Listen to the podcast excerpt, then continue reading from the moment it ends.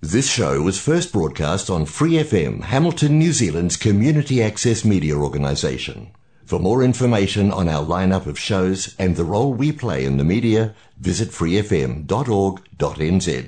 De mujer a mujer, juntas somos más fuertes. De mujer a mujer, juntas somos más fuertes. De mujer a mujer, juntas somos más fuertes.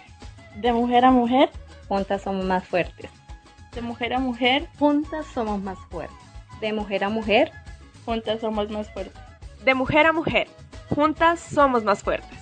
Yo puedo ser tu hermana, tu hija, Tamara, Pamela o Valentina. Yo puedo ser tu gran amiga, incluso tu compañera de vida. Yo puedo ser tu gran aliada, la que aconseja y la que apaña. Yo puedo ser cualquiera de todas, depende de cómo tú me apodas. Pero no voy a ser la que obedece porque mi cuerpo me pertenece. Yo decido de mi tiempo, como quiero y donde quiero.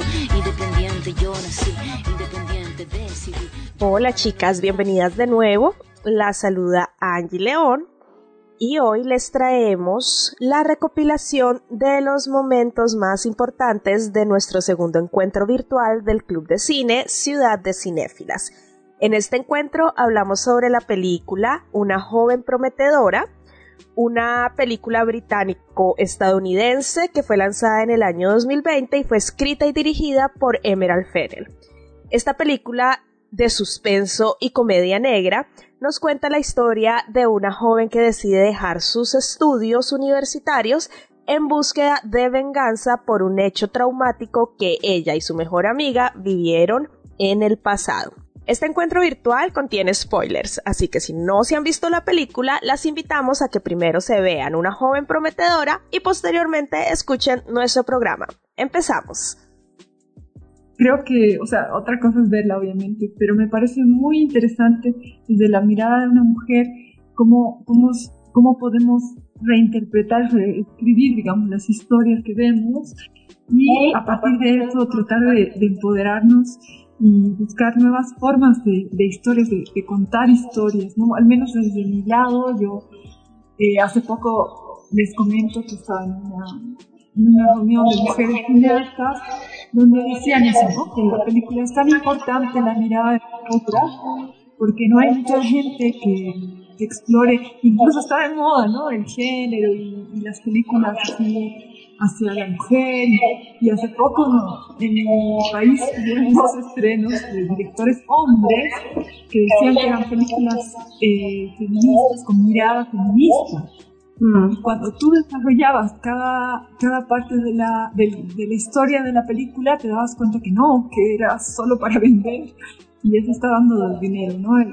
Y, eso es muy triste, entonces es muy importante, o sea, desglosar eh, cada, cada detalle para darnos cuenta y entender que sí, que como mujeres tenemos un rol más, más allá de, de, las ventas, de que da dinero, ¿no? Sino de realmente empoderar a las mujeres en situaciones tan fuertes que vivimos, reales, y que se plasman en, películas. Esta película fue como el largometraje debut de ella, ¿sí? Es la primera vez que ella hace una dirección. Ella es la escritora y la productora también de la película. Y lo que dices tiene mucho sentido. A veces se utiliza todo esto para ganar dinero, ¿no? Y, y es difícil encontrar realmente contenido de valor, que realmente diga uno, bueno, esto sí lo hicieron de verdad para concienciar, lo hicieron realmente por un objetivo, es muy difícil. Sin embargo, creo que esta película, pues obviamente tendrá sus críticas, ¿no? Negativas, pero personalmente creo que lo hizo muy bien, en muchos sentidos, me gustó mucho, mucho la película. Eh, no me gusta el final de la chica, porque ella termina muerta, pero pero en general me parece que tocaron unos puntos que son cosas que no se hablan mucho, ¿no? Sobre todo esa mirada, o sea, ser como tan sinceros con esa mirada masculina, ¿no? Esa hermandad entre que hay entre los hombres, eso no lo muestran muy seguido. Y es que fue mostrado precisamente desde una visión femenina que solamente nosotras como mujeres podemos entender. Claro, exacto. Ah pues justamente ya había visto hace algún tiempo, eh, la pude ver a, eh, a, través de internet y pues sí me impactó bastante. impactó bastante porque siento que es la acción directa que muchas mujeres toman en, en su poder y en su, digamos, lo que tienen al alcance como una venganza o como una justicia quizá, porque además la justicia de muchos países no es efectiva, es patriarcal, es machista, revictimiza aún más a las personas que han sido víctimas de violencia sexual o algún tipo de violencia y sobre todo si eres mujer. Entonces creo que para mí fue completamente maravillosa en ese sentido porque a pesar de que no existe una justicia como generalmente todas las personas lo pensábamos, de que el abusador va a ir a la cárcel y se va a poder ir allá, o va a recibir el castigo que merece, pero en realidad no es así. Si no hay pruebas contundentes, si no hay algo que indique que es el culpable, entonces simplemente cierran el caso y el violador sigue violando y la mujer sigue estando en una posición de vulnerabilidad. Entonces creo que tomar la posición de esta, de esta personaje, de esta chica, Uf, es bastante, bastante fuerte, pero es muy valiente porque está defendiendo no solamente su integridad, sino también el, de su amiga y el de muchas mujeres que pueden ser víctimas de todos estos hombres violadores, mm. porque todos fueron, o sea, hicieron un pacto, un pacto patriarcal de, decir, son objetos, no valen sus sentimientos, no son humanas, y, y aún así, eh, hasta el último momento, también las trataban así, porque cuando ella va en la escena de, de stripter y bueno, y se vaya con sus amigos y tal, eh, ellos siguen viéndola como una mercancía, a pesar de todo el tiempo y todos los años y todo lo que pasó en ese momento. Entonces creo que fue justicia. Para algunas mujeres eso puede ser justicia. Sí, y también que ella iba como mentalizada que podía morir, ¿no? En, esa, en ese último intento de venganza. Ella iba porque ella lo tenía todo ya programado. Total. Ella lo tenía ya todo programado. El hecho de que ella hubiera mandado esos mensajes automáticos, eh, enviado el paquete al abogado que había defendido pues, al tipo y para poder... Eh, todo eso fueron muestras de que ella sabía lo que iba y sabía cuáles podían ser las consecuencias de lo que ella estaba haciendo. Will kick it, the rhyme it is wicked. Those that don't know how to be pros get evicted. A woman could bear you, break you, take you. Now it's time to rhyme. Can you relate to a sister dope enough to make you holler and scream? Hey, yo, let me take it from here, queen. Excuse me, but I think I'm about due to get into precisely what I am about to do. I'm conversating to the folks who have no whatsoever clue. So listen very carefully as I break it down for you. Merrily, merrily, merrily, merrily, hyper, happy, overjoyed. Please, with all the beats and rhymes my sisters have employed. Look, me throwing state the position. Ladies first, yeah? Yes. Believe me when I say being a woman is great to see. I know that all the fellas out there will agree with me. Not for being one, but for being with one. Cause when it's time for loving, it's the woman that gets them strong. Stepping, strutting, moving on, rhyming, cutting, and not forgetting. We are the ones to give birth. Hay una parte donde no, no sé si, o no entendí. Creo que la que estaba como que si la protagonista eh, fallece. Sí, la escena final. Ah, eso, eso sí me, me dio mucha tristeza de que haya sido otra víctima que haya fallecido. ay, no, no. Eso no estoy de acuerdo con eso. Sí. Y, y es que es la realidad. Al final nadie hace nada, y fallece, fallecen nuestras amigas, o son también víctimas de abuso y pues es, una tristeza que no, no pueda llevarse a, hacer justicia. Siento que igual lo que ella hizo dejó un precedente en la vida de todos, porque es que ella, pues bueno, yo decía, ay, bueno, se murió y ya, quedó todo así. Pero ella logra, ella logra que llegue la policía al matrimonio del chico, ¿no? Y lo capturan en pleno matrimonio y manda mensajes e información a todo el mundo. O sea, dejó de, de, ser un secreto, un secreto a medias, porque pues era un secreto que todo el mundo como que lo sabía, pero como que nadie hacía nada. Entonces dejó como de ser un secreto y ser como algo em, socialmente de lo que nadie habla, ¿no? a convertirse en algo que todo el mundo se enteró, todo el mundo sabía lo que ya había pasado, logró conseguir el video del, de la violación de su amiga, logró convencer al, a la directora de la universidad que lo que le había pasado a su amiga no era un caso aislado, logró, ella logró muchas cosas, ¿no? Incluso logró que el abogado que defendió en inicio a este chico al que la violó, logró, el tipo eh, se empezó como a sentir culpable por haberlo defendido y, él fue el que posteriormente recibe el video de la violación de, Nina, de la amiga de Cassie, y, él es el que se encarga de que la policía llegue hasta, hasta el matrimonio del tipo, ¿no? Yo no me acuerdo el nombre de él, pero él es el que se encarga ya de hacer que se haga realmente justicia. Fue como también una reivindicación de lo que él había hecho. Él sabía que lo que había hecho estaba mal y que ahora tenía la oportunidad de arreglarlo. Pienso que independiente de que la protagonista hubiera muerto, eh, creo que hizo, creo que logró mucho. Creo que hizo un cambio por lo menos dentro de su entorno y por lo menos con las personas que tenían que hacerlo, ¿no? Eh, cambiar la mentalidad de la directora, cambiar la mentalidad incluso de una de sus amigas, ¿sí? Y, como con ese toque de venganza durante todo el durante todo el proceso, ¿no? Porque a la directora por lo menos no se la puso fácil porque le se fue al colegio de la hija de la directora y se la llevó se la llevó y después la directora ni siquiera sabía dónde estaba la niña. Sí, entonces fue, fue un proceso de venganza y sí, es triste que haya muerto. Yo no me esperaba ese final, la verdad. Perdón para las chicas que no lo han visto. pero, pero lo que ella logró.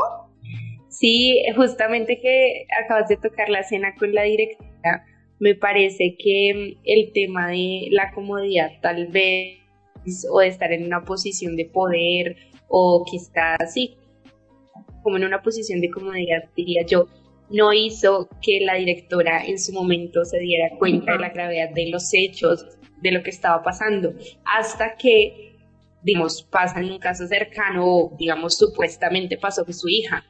Y mm. solamente así fue que ella actuó. Entonces es demasiado triste que muchas personas, eh, hasta que no les pasen su propia piel, no van a entender lo duro que puede ser eh, un abuso hacia alguna mujer o hacia algunas personas cercanas. Entonces, creo que esa escena realmente es súper, súper fuerte. La baja de su pedestal y le dice, oiga, su hija está en problemas, ¿qué va a hacer? ¿Va a hacer lo mismo que hizo con esta chica hace tantos años? Pues es, va a estar jodida, literalmente. Sí. Hasta que no nos toca directamente, es que no nos damos cuenta de la gravedad del asunto y eso fue lo que pasó con la directora. Hasta que no se dio cuenta que su hija estaba en riesgo, no, no cayó en cuenta del gran error que había cometido con, la amiga de Cassie. Sí, bueno, igual yo creo que, que hay muchas miradas últimamente de, de guiones donde sí, el final es así fuertísimo, donde termina mal todo, pero creo que es también una mirada interesante a, para decir, bueno, tú puedes terminar así si realmente, bueno, no sé, otras miradas como distópicas y utópicas. Yo, yo, yo personalmente preferiría unos finales más esperanzadores, pero eh, se está dando en esta última etapa de premios y todo lo que, lo que se implica de terminar así de una manera fatal.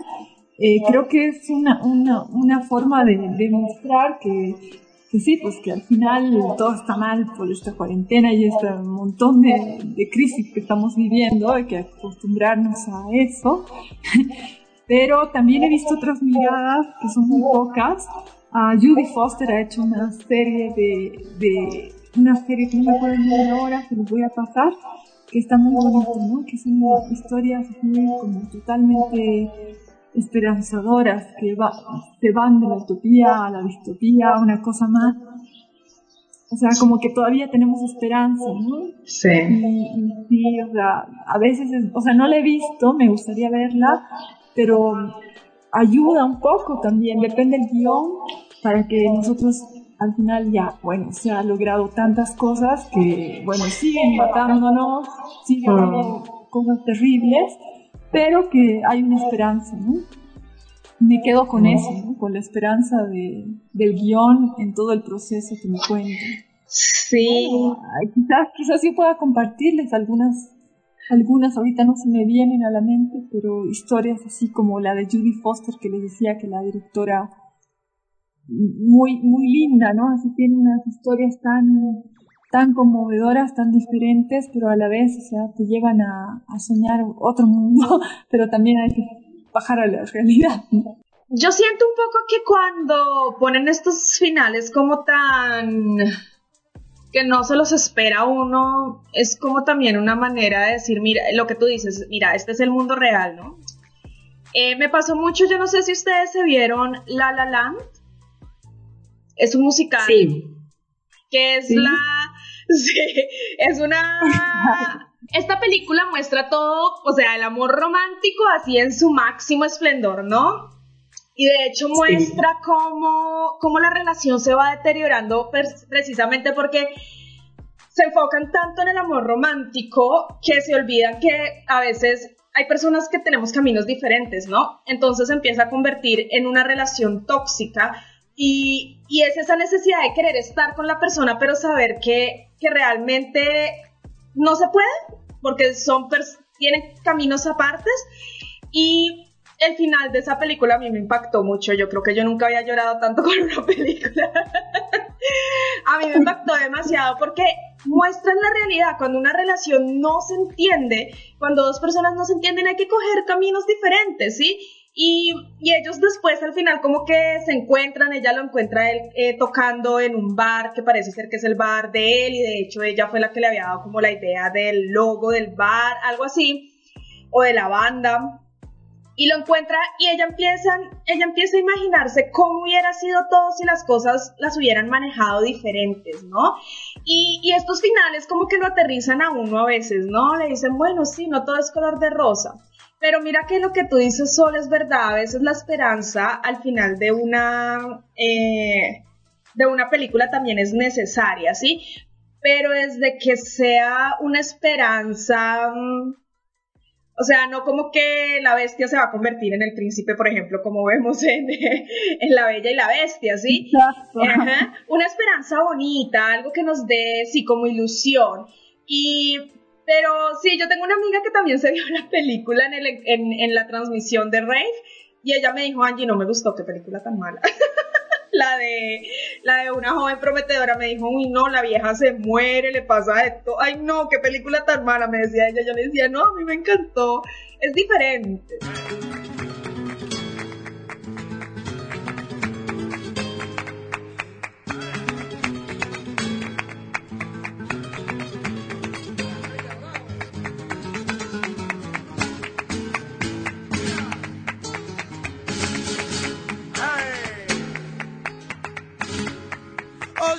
Como te digo que no estás en mi pesares, que no quiero tu suspiro, que no me baño en tus mares. Olvídame y olvídame y olvídame, que por tal que me quisiera me convertí en por diosera de tu amor de noche y día. Ahora soy ascuita en la candela, lleno de arena en el carril, agüita clara que el arroyo lleva, pitimí. Suspiro de rosa da pitinini.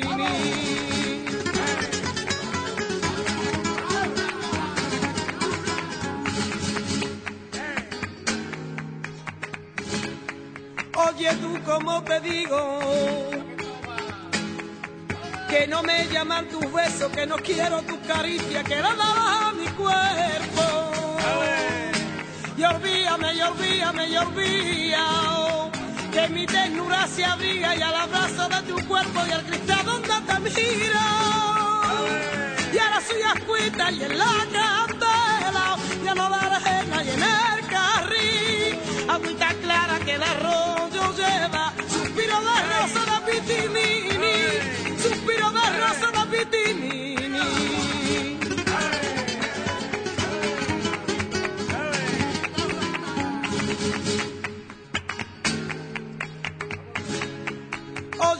Como te digo que no espero la ventana con el corazón en vilo de la noche a la mañana. Y olvídame, y olvídame, y Mi andar eran tus pasos, mi pasión eran tus brazos, mi sonrisa tu alegría.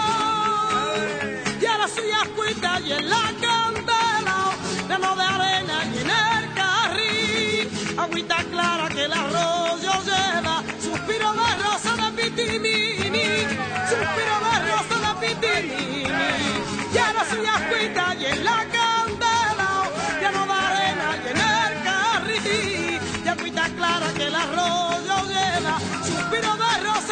pitimini, suspiro de rosa de pitimini. Y ahora soy ascuita y en la candela, lleno de arena y en el carril, y agüita clara que el arroyo lleva, suspiro de rosa de pitimini, suspiro de rosa de pitimini.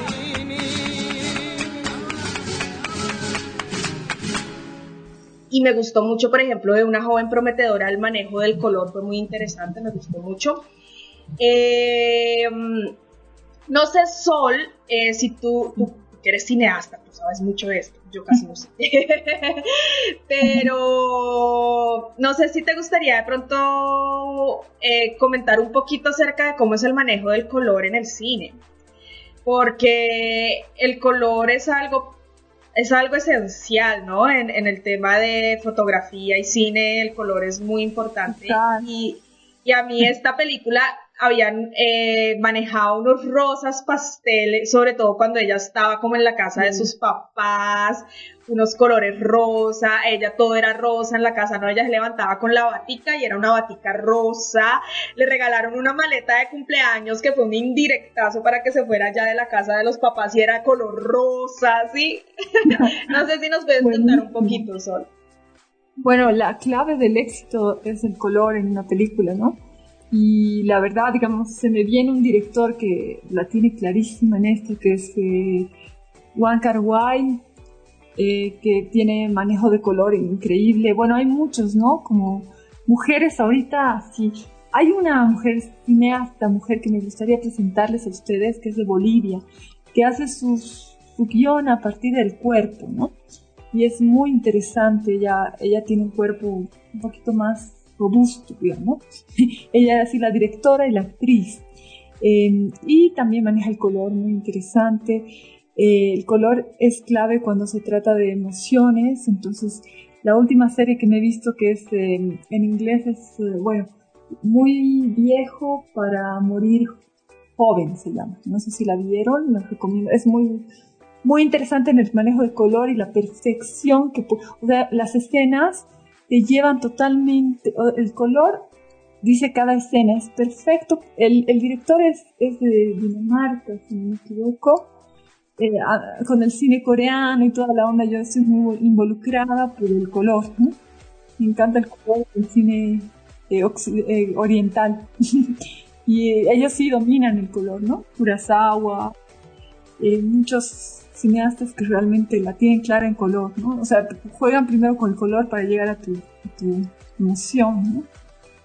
Al principio para mí fue algo como incómodo, triste y fue un, ay, un baúl de sentimientos porque yo pasé por un llevar un proceso como eso pues es completamente doloroso doloroso y como les decía me, me dio fuerzas al final porque sí se puede alzar la voz no importando el tiempo y asemejo tanto esto eh, con mi historia porque una vez quise quise eh, denunciar y me dijeron es que no, no tiene las pruebas eh, necesarias para poder hacer esa acción.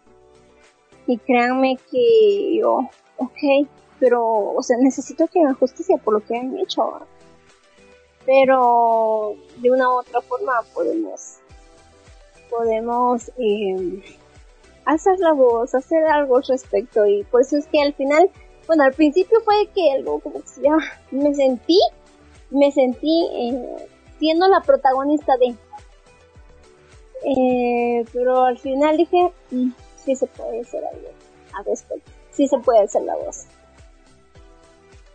Bueno, yo, yo creo que es muy valiente Joana. Me encanta escucharla, me encanta conocerla. Creo que a partir, es muy sano compartir las cosas, porque cuando uno empieza a contar todas las cosas que pasan, el mundo no se acaba en que yo me guardo todo y, y eso al final ayuda a, a sanarnos, ¿no? yo hace poco como que me he dado cuenta que, que realmente hay que decirlo, hay que enfrentarlo y digamos, esta, directora que les decía, boliviana, se llama Denise Arancibia. Ella ha hecho una película que se llama Las Mal Cogidas, así se llama. Em, ella, a partir de, su cuerpo, de sentirse una mujer gorda, empieza a hacer una historia que es una comedia. Es una comedia donde se ríe de ella misma y se ríe de la historia. Me encantaría, a ver, voy a hablar con ella, es una amiga da unos talleres magníficos sobre la mujer y realmente es interesante a partir de, tus defectos, de tus historias, de tus tristezas, de tus debilidades, cómo puedes enfrentar y sanar, ¿no? Y para mí el mundo del arte, el mundo de la literatura, el mundo del cine, es, es, lo que nos lleva también a un tipo de curación, no solo también de plantas, ¿no? Entonces tenemos que decirlo, hablarlo y me encanta que, que, tengamos un grupo, gracias por, por, invitarme, realmente es un honor, donde podamos compartir las historias y poder eh, realmente así enriquecernos ¿no? y ser cada vez mejores. Era algo que yo les comentaba creo que al principio y es que estos espacios, más allá de hablar de una película o de hablar de cine o... ¿sí? Es crear una comunidad de mujeres donde nos soportemos a nosotras mismas, donde nos escuchemos, donde nos podamos sentir tranquilas de expresar y contar nuestras propias historias. Y sí, es muy lindo, la verdad es que eh, es lo que más disfruto de estos encuentros virtuales, tanto del Club de Cine como del Club de Libro, poder hablar con ustedes y poder escuchar sus experiencias, poder contar mis experiencias y que nos escuchemos y nos abracemos entre nosotras, ¿no? Aun cuando nos encontremos tan lejos y sobre todo saber que, pues que no, son, no estamos solas, ¿sí? Que estas cosas pues nos pasan a muchas, lamentablemente. Me gustó algo muy, muy especial que, dijo eh,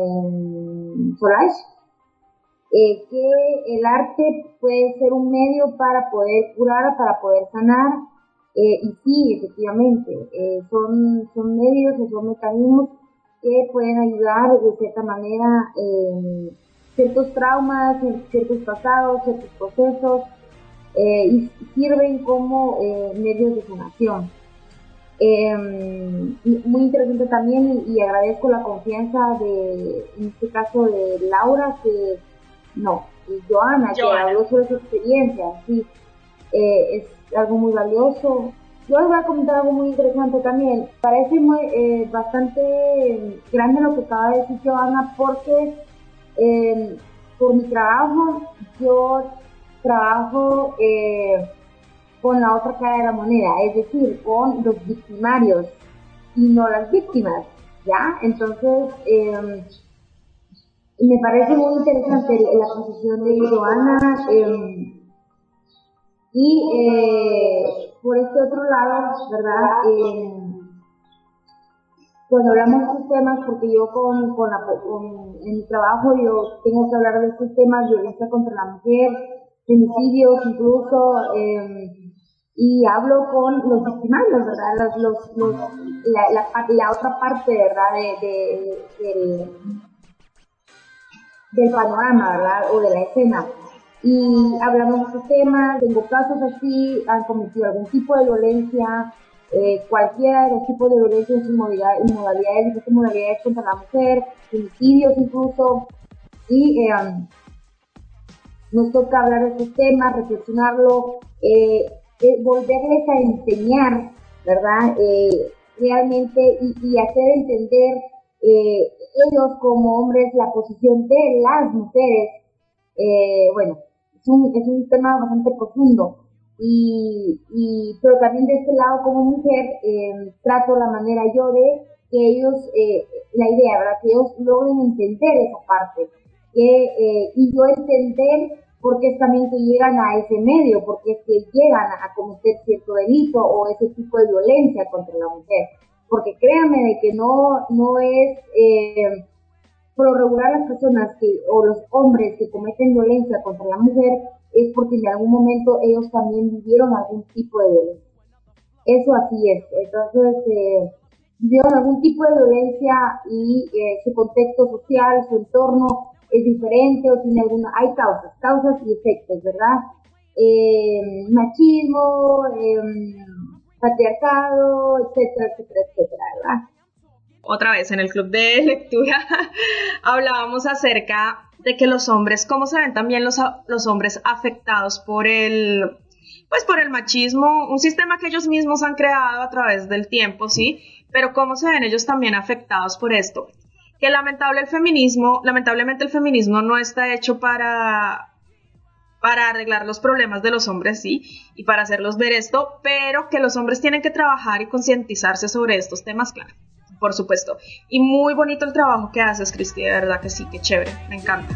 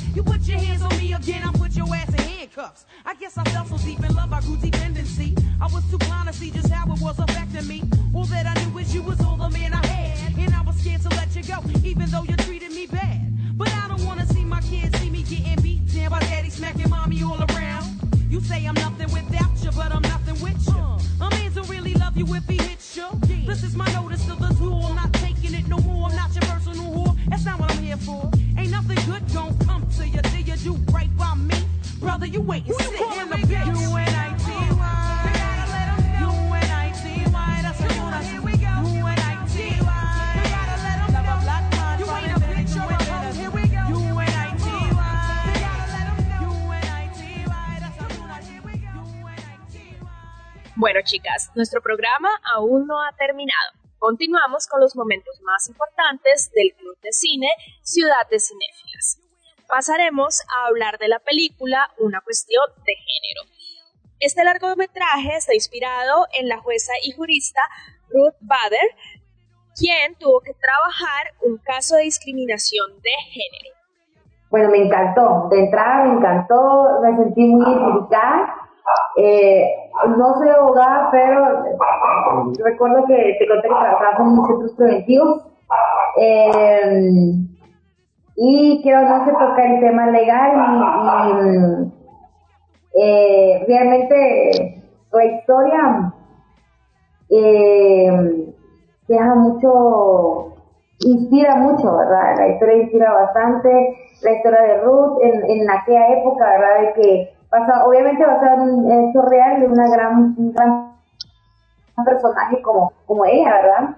Este, eh, la lucha, la lucha de, de, las mujeres en aquella época en Estados Unidos, eh, algo también sorprendente, porque cualquiera diría, bueno, tal vez en América Latina se ha vivido un poco más la, desigualdad de géneros o las prohibiciones que tenían las mujeres en aquella, en aquella época, pero también en Estados Unidos, ¿verdad? Entonces, eh, eh, me llamó bastante la atención el, el hecho de que desde muy joven, como ella luchó para poder eh, primero ingresar a la universidad, una universidad eh, donde en una facultad donde solo, solamente hombres podían ingresar, ¿verdad? Y, y como ella poco a poco evolucionó, me llamó más la atención el hecho de, de, del apoyo del esposo que tuvo, eh, en, esa época como él, porque al final fue una pareja de que prácticamente todo el tiempo la apoyó, estuvo ahí a la par.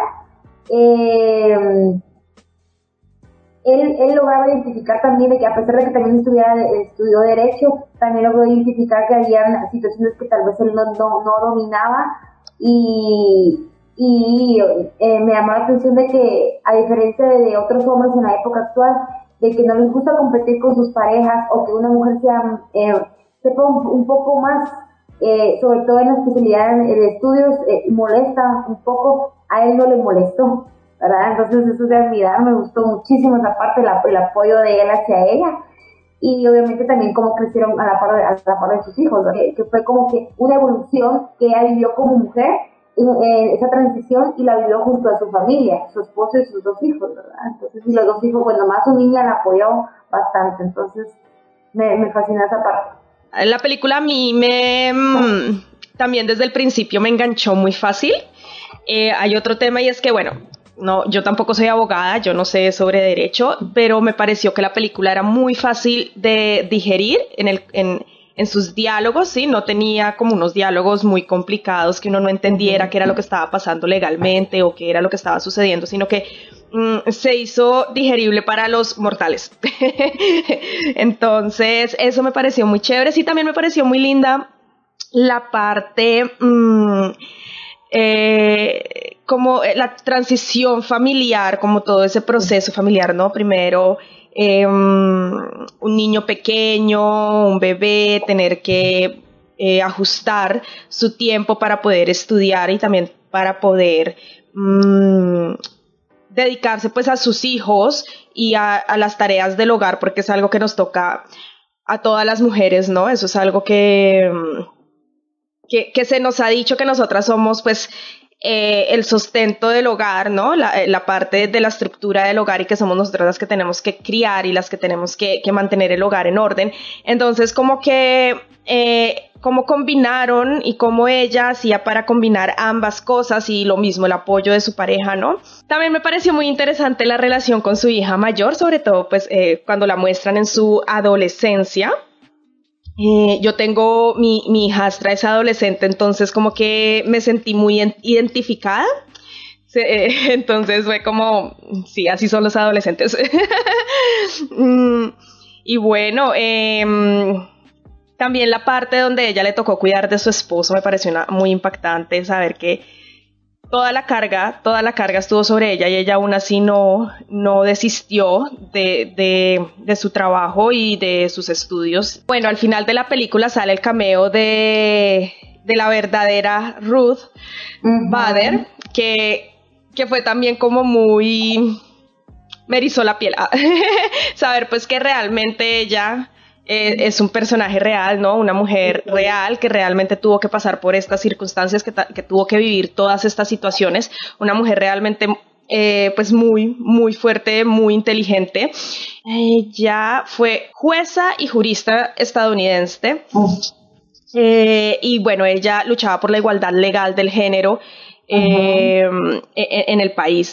¿No? Y, él, eh, logró mucho, ella en la vida real eh, logró bastante para la igualdad de género, todas las leyes, ¿verdad?, que, que había en, Estados Unidos y este, ese es, o sea, yo considero, bueno, y de hecho sí, eh, en Estados Unidos la consideran como una gran pionera de, de, la igualdad de género y sobre todo en este campo, ¿verdad? Porque ya lo, logró esa reforma en las leyes de Estados Unidos en trabajo o educación, en, áreas donde la mujer estaba excluida o estaba todavía eh, encerrada en el ámbito privado y no público. Y mm, bueno, mm. realmente yo creo, yo creo que fue un, un gran avance para la disciplina como tal de, de ciencias jurídicas para las mujeres mm. y para las mujeres profesionales y abogadas. Yo creo que fue un gran avance para ellas eh, y para el resto del mundo también. Hmm. Es un, quiero, no es un referente, ¿verdad? Entonces me encantó esa parte, esa parte de, también netamente profesional y que, bueno, también basado en la vida real aún más, ¿verdad? Entonces, hmm. eh, sí, muy, me pareció muy valiente, sobre todo pues lo que tú mencionas en una época donde a pesar de que las mujeres ya podían estudiar y podían ejercer ciertos trabajos, pues era muy difícil llegar a puestos como a los que ella llegó, ¿no? La mujer se le veía, y, es, y en la película lo vemos claramente, se le veía todavía como pues mucho más marcado como la que se encargaba de las labores del hogar, ¿no? Entonces, y ellos lo decían cuando ella estaba en el caso, ellos le decían, ¿por qué tendríamos que cambiarlo? ¿Sí? ¿Por qué la mujer, la función de la mujer y la función del hombre están especificadas y ese es el orden eh, que hemos venido manejando desde hace miles de años, ¿por qué tendríamos que cambiarlo, no? Y ella logra logra que se haga ese cambio en una época donde las mentes eran aún mucho más cerradas de lo que hoy por hoy son, ¿no?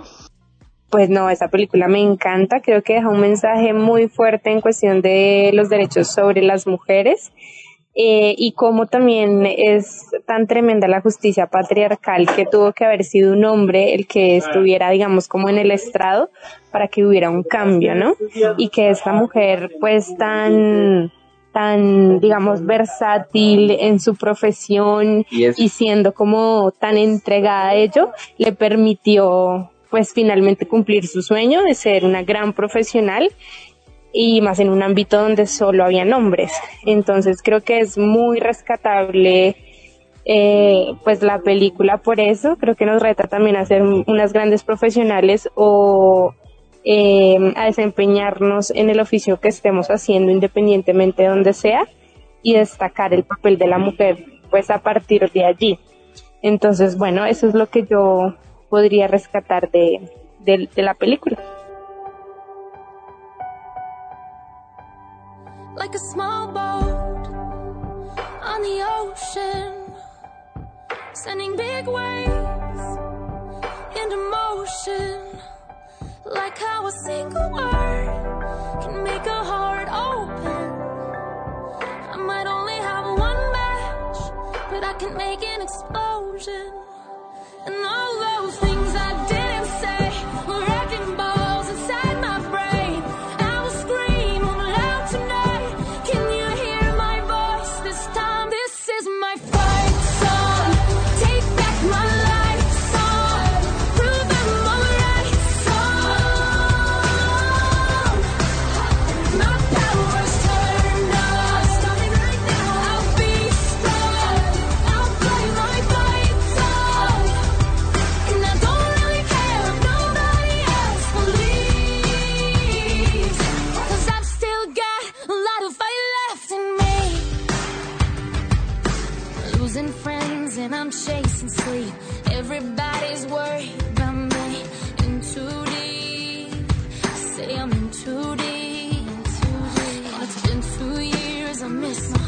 this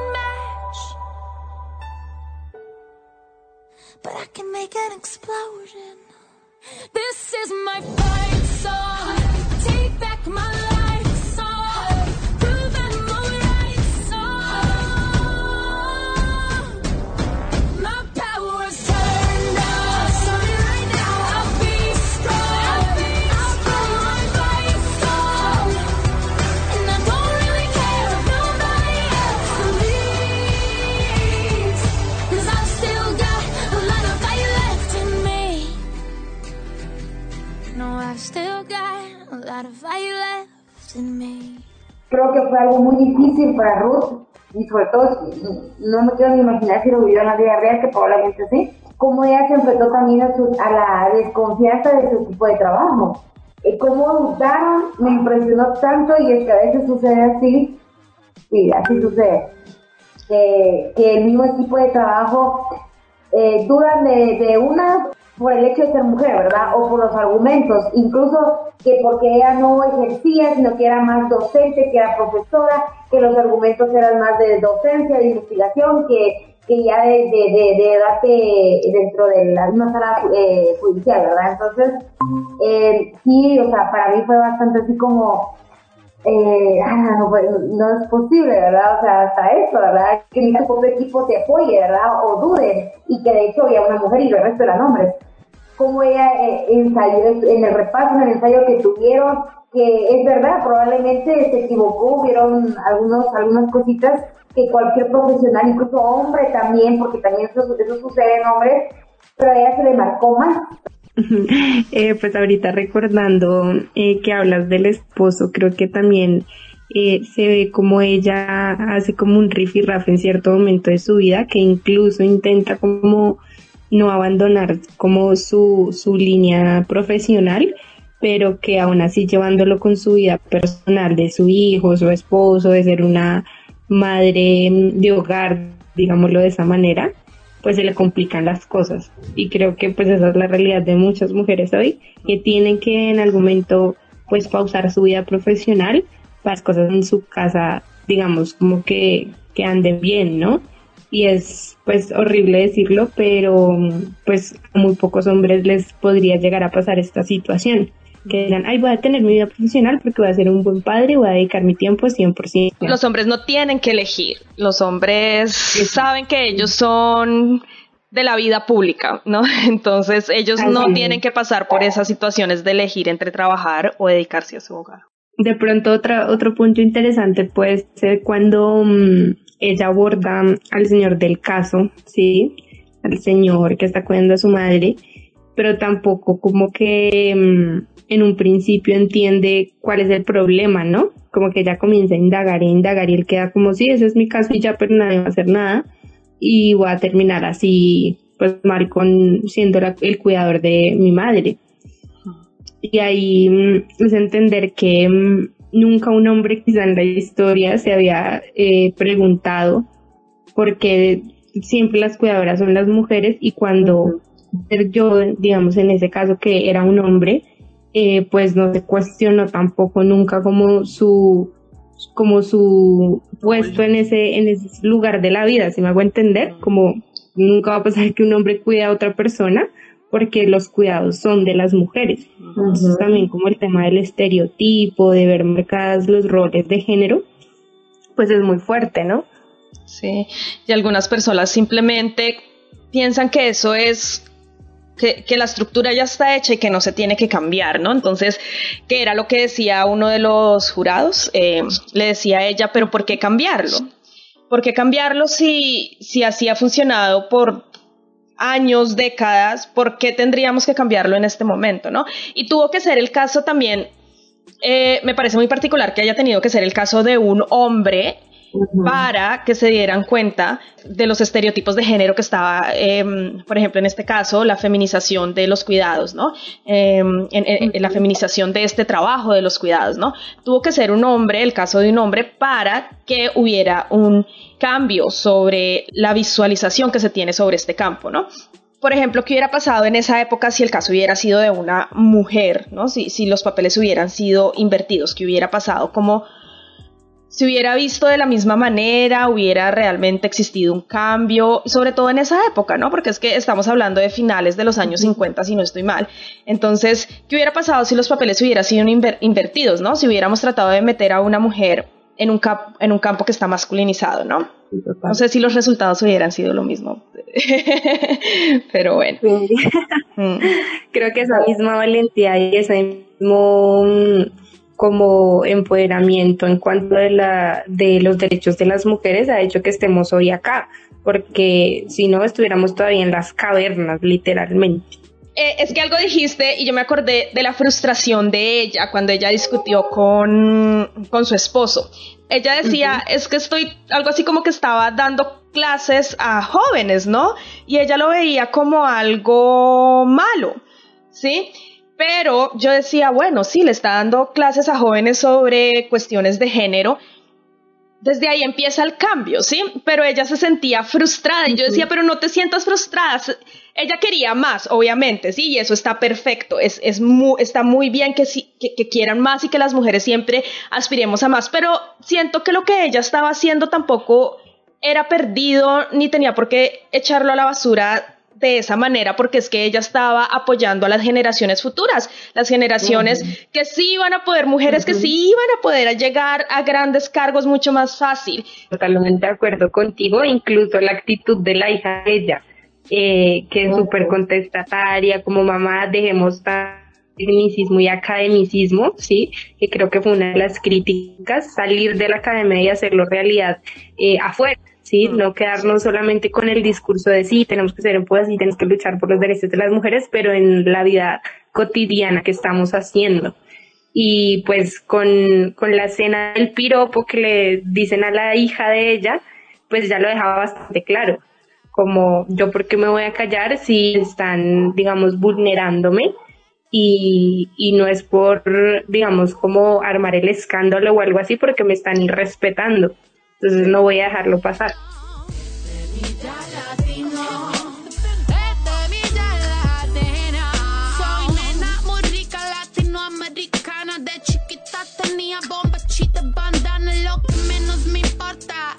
banana. Acércate que te enseño katana. Si me llamas el cel y te voy a rescatar. Te saco todo el juguito de mi anana. Cocino boloñesa, no me meto macana. No quiero que mi amiguito se lo lleven